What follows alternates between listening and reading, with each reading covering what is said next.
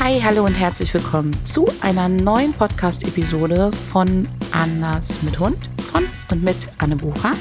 Und ich freue mich riesig, dass du hier heute dabei bist.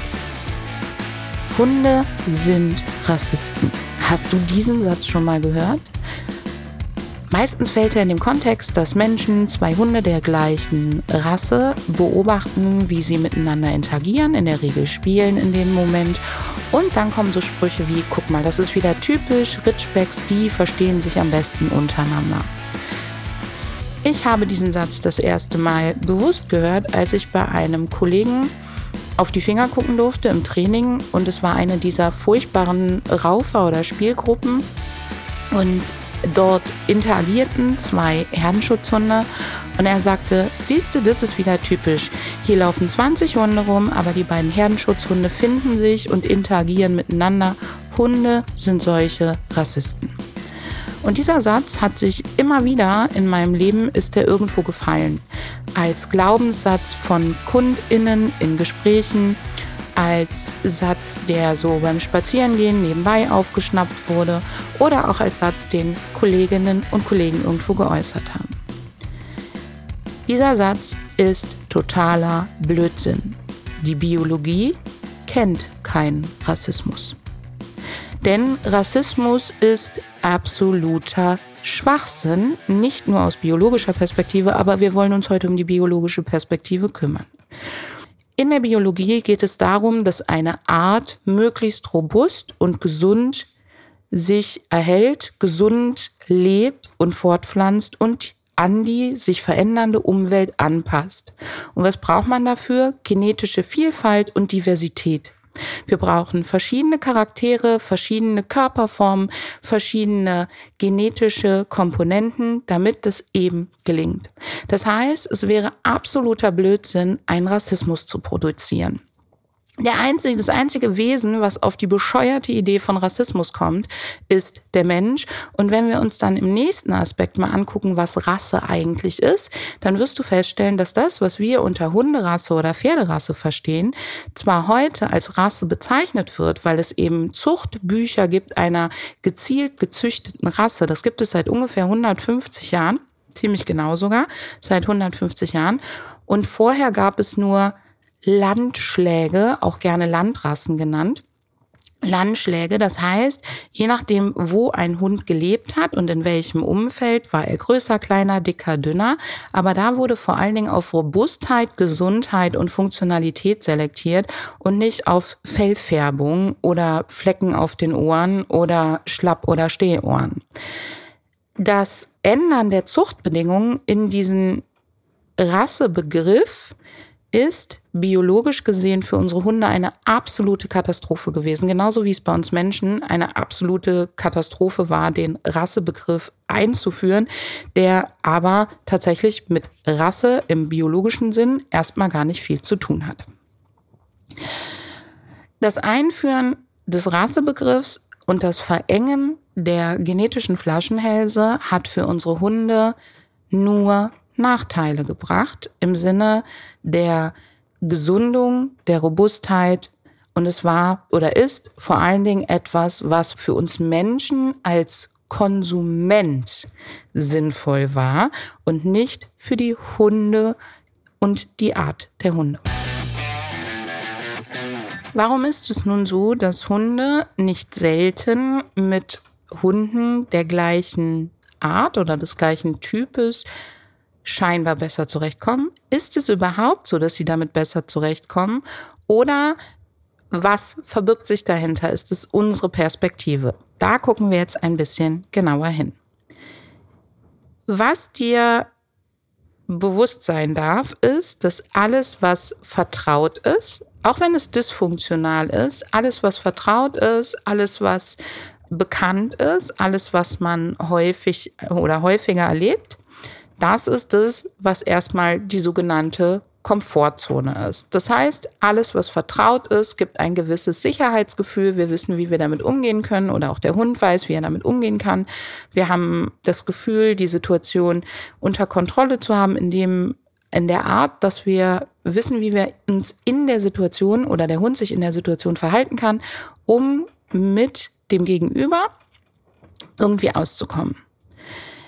Wenn du jetzt einen Hund hast, der aus einer bestimmten Region kommt, der aus einer bestimmten Haltungsbedingung hat, kommt, wo relativ viele dieser Hunde, ähnliche Hunde, leben und er ist dort aufgewachsen, er hat dort seine Sozialkompetenzen erst einmal die Basis davon ausgebildet, dann ist es ganz normal, dass das für ihn das Vertraute, das Normal ist.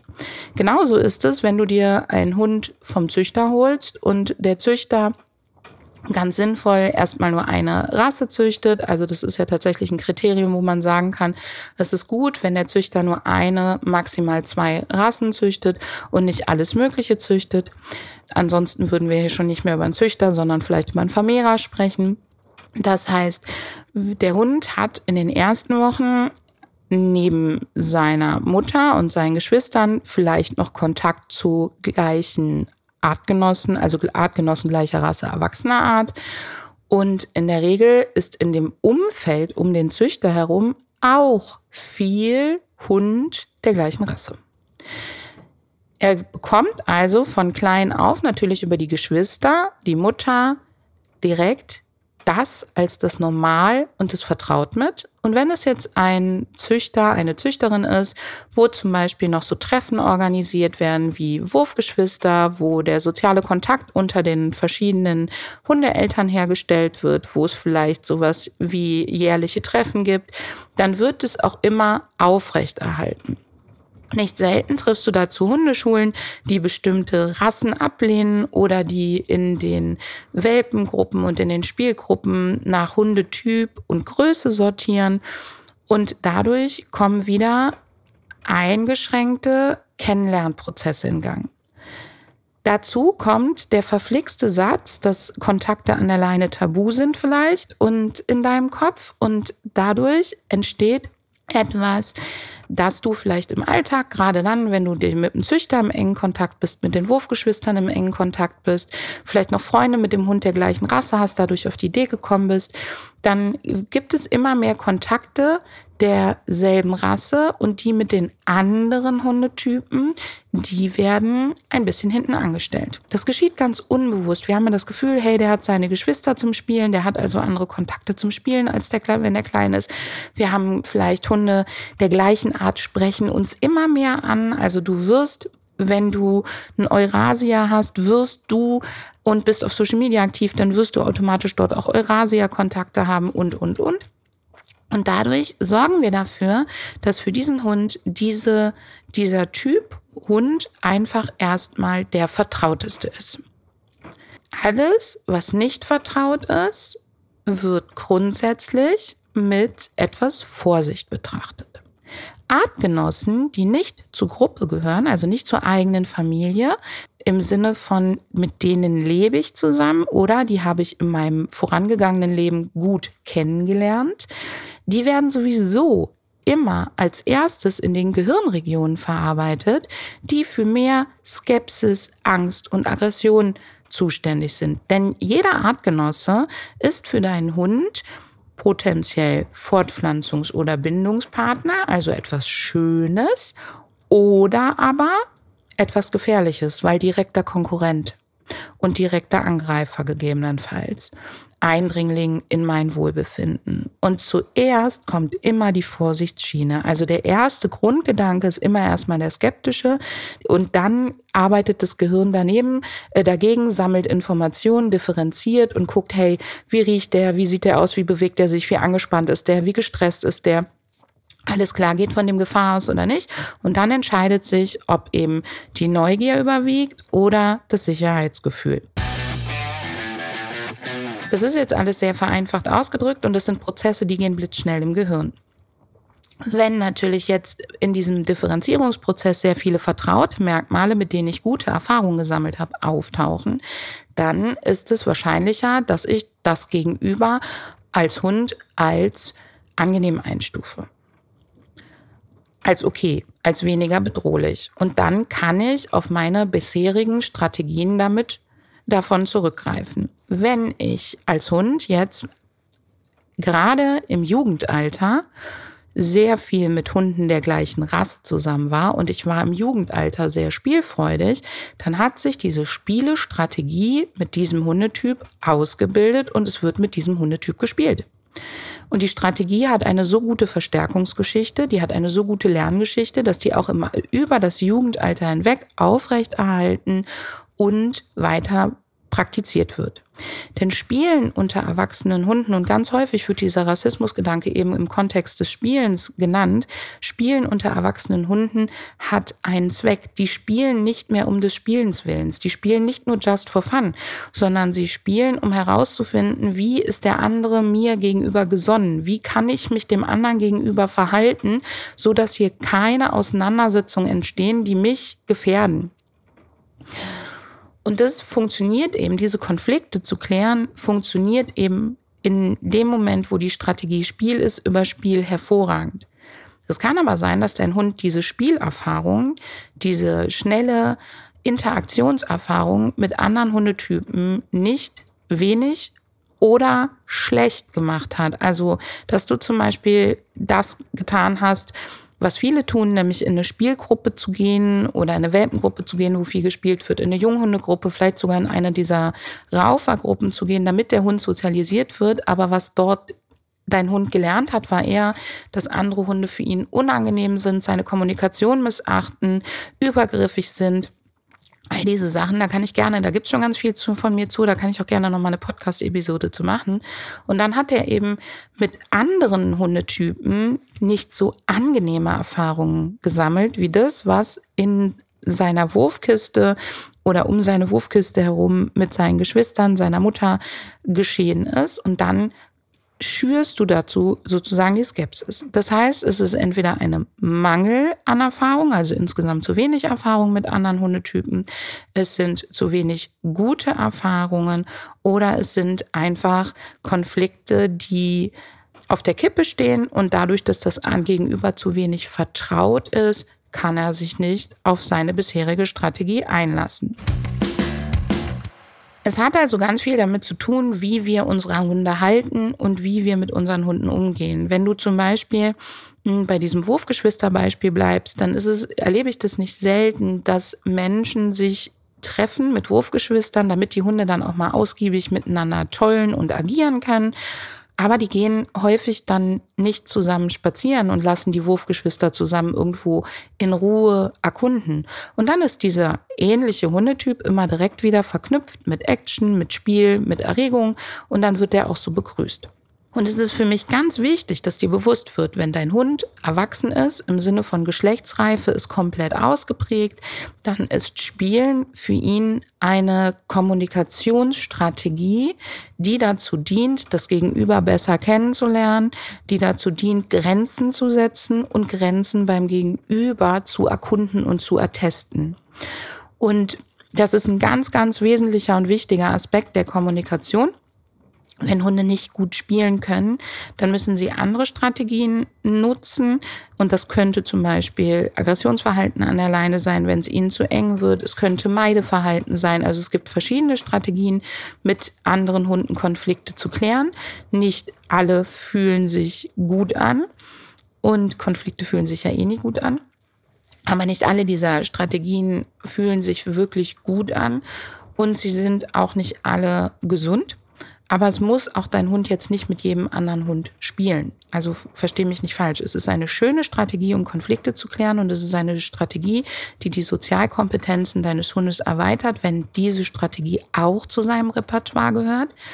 Es ist aber jetzt nicht dramatisch, wenn dein Hund das nicht als bevorzugte Strategie wählt. Unsere Hunde kommen also nicht als Rassisten auf die Welt, sondern dadurch, dass sie bei uns oder in ihrem Leben sehr viel mit ähnlichen Kontakten zu tun haben, wird das das Vertrauteste. Und wenn, und jetzt kommt das große und wenn, wenn dann dazu kommt, dass sie keine passenden sozialkompetenten Strategien haben, um mit anderen Hunden umzugehen, wenn sie selber dünnhäutig sind, schnell im Konflikt und schnell gestresst, was Artgenossen angeht. Wenn sie selber also ein latentes Problem mit Artgenossen haben und ein sehr eingeschränktes Repertoire, um mit Artgenossen umzugehen, dann entwickelt sich dieser als Rassismus etikettierte Verhaltensstrang. Das ist wie bei uns Menschen. Schau dir an, wer rassistische Äußerungen macht. Es sind in der Regel nicht die Menschen, die mit ihrem Leben zufrieden sind, die total glücklich sind und die äh, total sicher sind. Und damit meine ich jetzt nicht die äußeren Umstände, sondern die inneren Umstände. Denn Rassismus geschieht immer aus der Angst, dass mir jemand was wegnehmen könnte, mir jemand was Böses will, dass ich was verlieren könnte.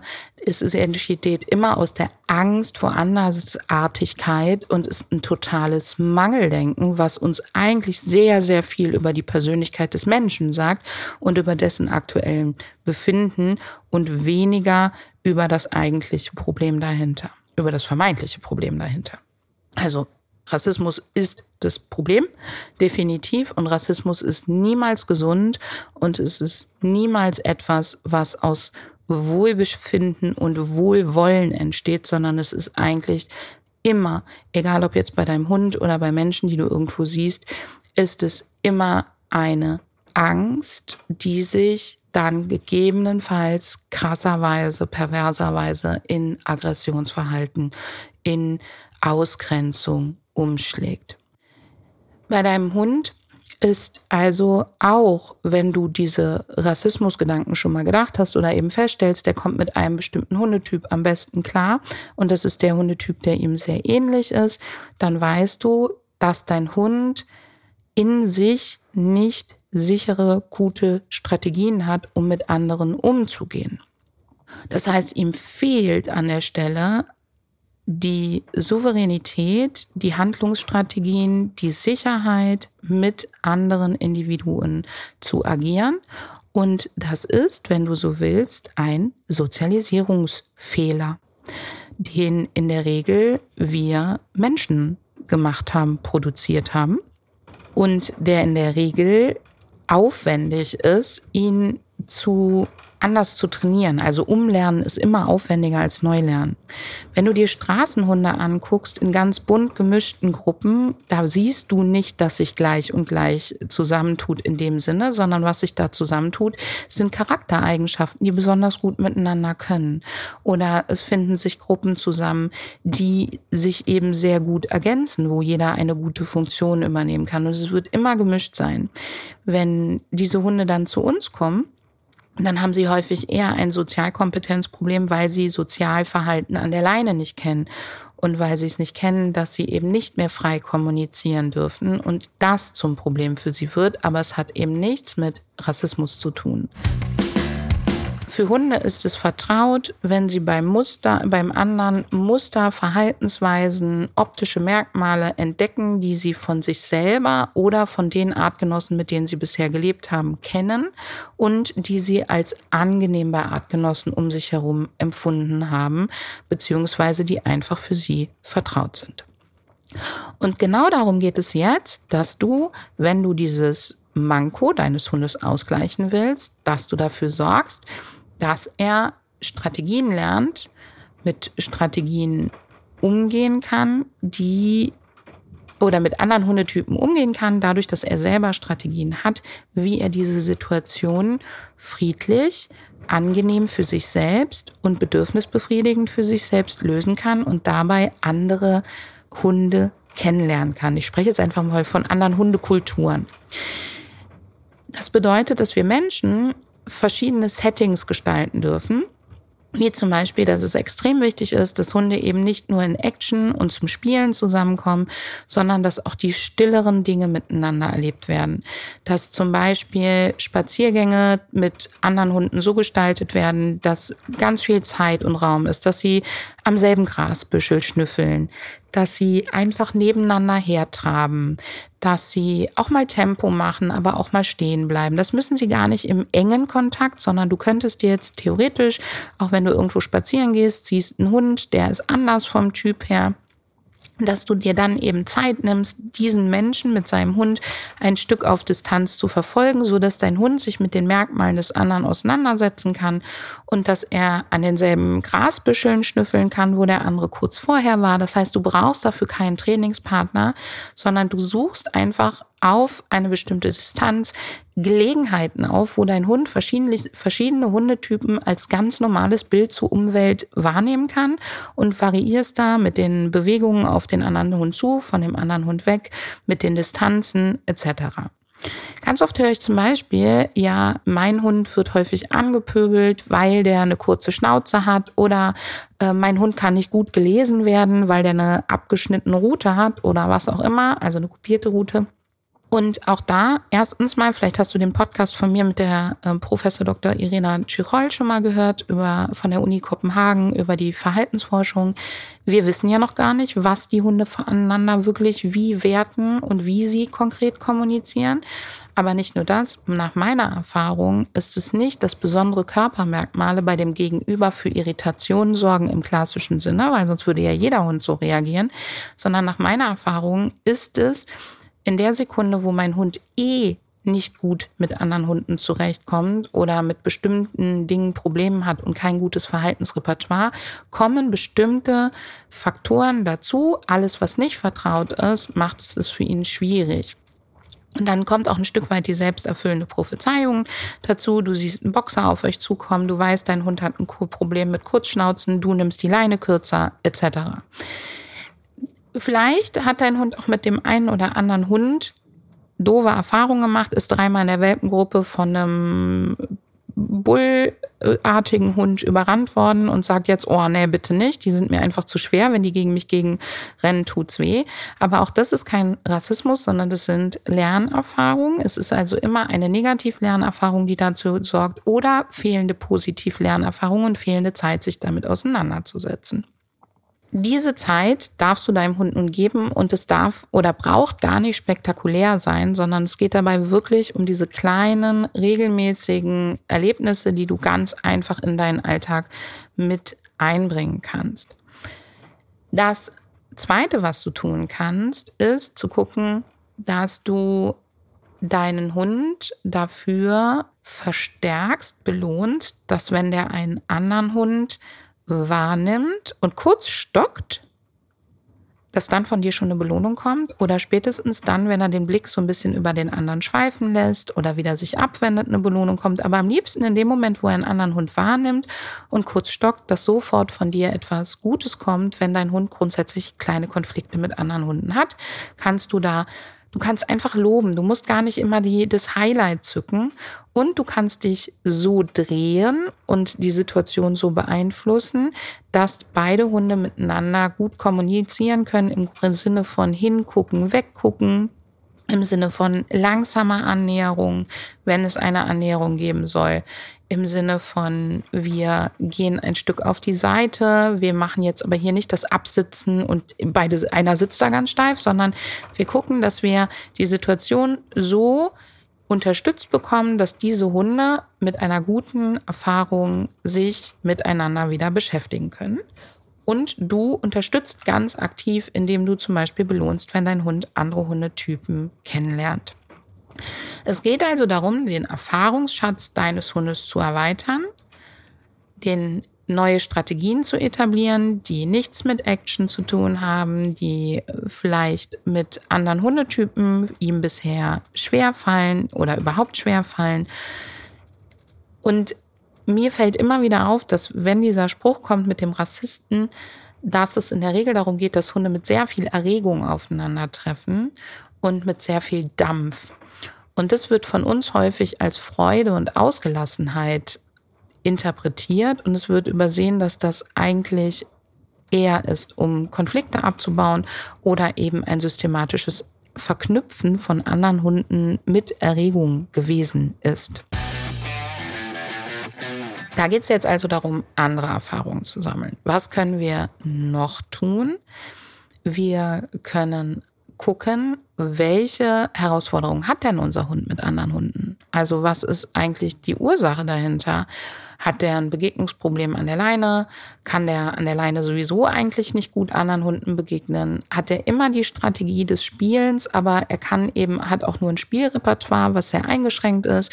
Wenn du dir jetzt ein Beagle und ein Windspiel anguckst, die spielen in der Regel komplett unterschiedlich. Das Windspiel wird eher rennen, Dinge ins Maul nehmen, in die Luft schmeißen, wieder auffangen.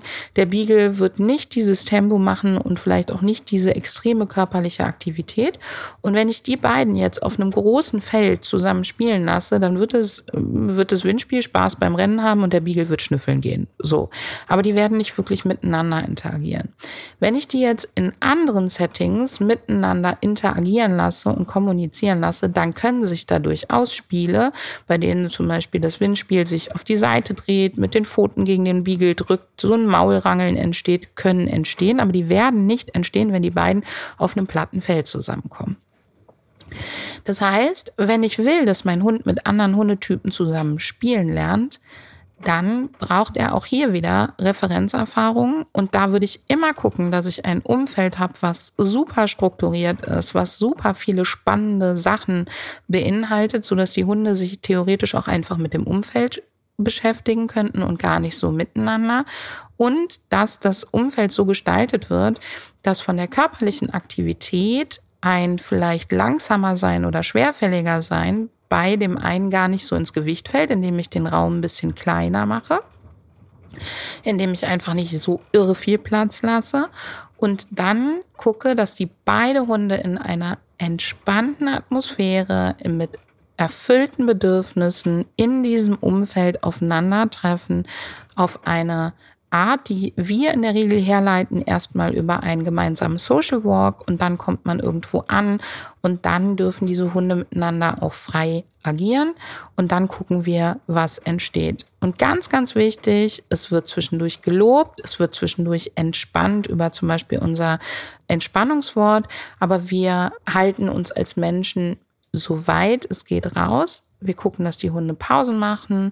Wir gucken, dass die Hunde zwischendurch auch mal wieder auseinandergehen und vor allen Dingen, dass das Umfeld so spannend ist, dass es nicht das einzige, die einzige Möglichkeit ist, dass man sich ganz intensiv miteinander beschäftigt, um dort eine gute Zeit zu haben. Und wenn ein Hund die Nähe zu seinem Menschen sucht oder häufiger zu seinem Menschen guckt, dann ist es für uns immer das Signal, dass die Menschen erstmal die Hunde ansprechen und erstmal ein Stück auseinandergehen. Also zusammengefasst. Rassismus unter Hunden ist Blödsinn, was da sich dahinter verbirgt, ist ganz häufig eine Sozialisierungsschwäche, nenne ich es mal, produziert durch uns Menschen, fehlende Lernerfahrung oder durch den klassischen Spielgruppen, sonst wie Werdegang oder andere Situationen, negative Lernerfahrungen mit bestimmten Hundetypen oder anderen Hundetypen.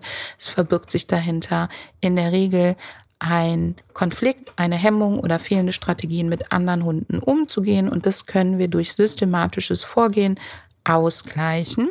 In dem Sinne, dass unser Hund gute Ausnahmen von den bisherigen Erfahrungen lernt, neue Erfahrungen macht, Referenzerfahrungen sammelt, die ihn eben sozialkompetenter auch mit anderen Hundetypen macht. Trotzdem wird das Vertrauteste für ihn immer bleiben, das, was er eben davor gelernt hat. Das heißt, unter Stress, unter Herausforderungen, in kritischen Situationen wird er in ähnliche Muster fallen können. Das sollte uns einfach bewusst sein. Und dementsprechend können wir dann handeln. Wenn du jetzt einen jungen Hund dir gerade anschaffst und du darüber nachdenkst, wie verhindere ich jetzt das, dass sich das ausprägt, indem du wenig Hundekontakte im, zulässt, die von die, die du nicht einschätzen kannst und dafür sorgst, dass dein Hund regelmäßig lieber wenige gute Kontakte hat mit unterschiedlichsten Hundetypen, als dass du rausgehst in den Park und er lernt alle kennen und darunter sind halt auch drei blöde und fünf gute, dann werden die blöden trotzdem mehr gewichtet also es geht darum, gezielte, gute Hundekontakte herzustellen und vor allen Dingen, indem du von vornherein drauf guckst, wie sollen denn Kontakte in Zukunft aussehen, wenn mein Hund erwachsen ist? Wie wünsche ich mir, dass der sich mit anderen Hunden benimmt? Wie wünsche ich mir, dass der anderen Hunden begegnet? Wie viel soll der frei entscheiden können? Soll der wirklich mit allen spielen und in die Reihen rennen? Oder soll der andere Dinge lernen und da eine gute Mischung machst. Wenn du dabei von uns begleitet werden möchtest, solche Dinge zu tun, dann melde dich gerne zu unserem Newsletter an. Da gibt es immer wieder Angebote, wo du eben diese Dinge von und mit uns begleitet lernen kannst. Ich verlinke dir den hier drunter. Und jetzt hoffe ich, dass dir ein bisschen klarer geworden ist, was hinter dem Satz sich tatsächlich meiner Meinung nach verbirgt und wie du damit umgehen kannst. Und ich hoffe, dass du ihn nie wieder sagst und dir bewusst ist, Rassismus ist scheiße, egal wann und wo.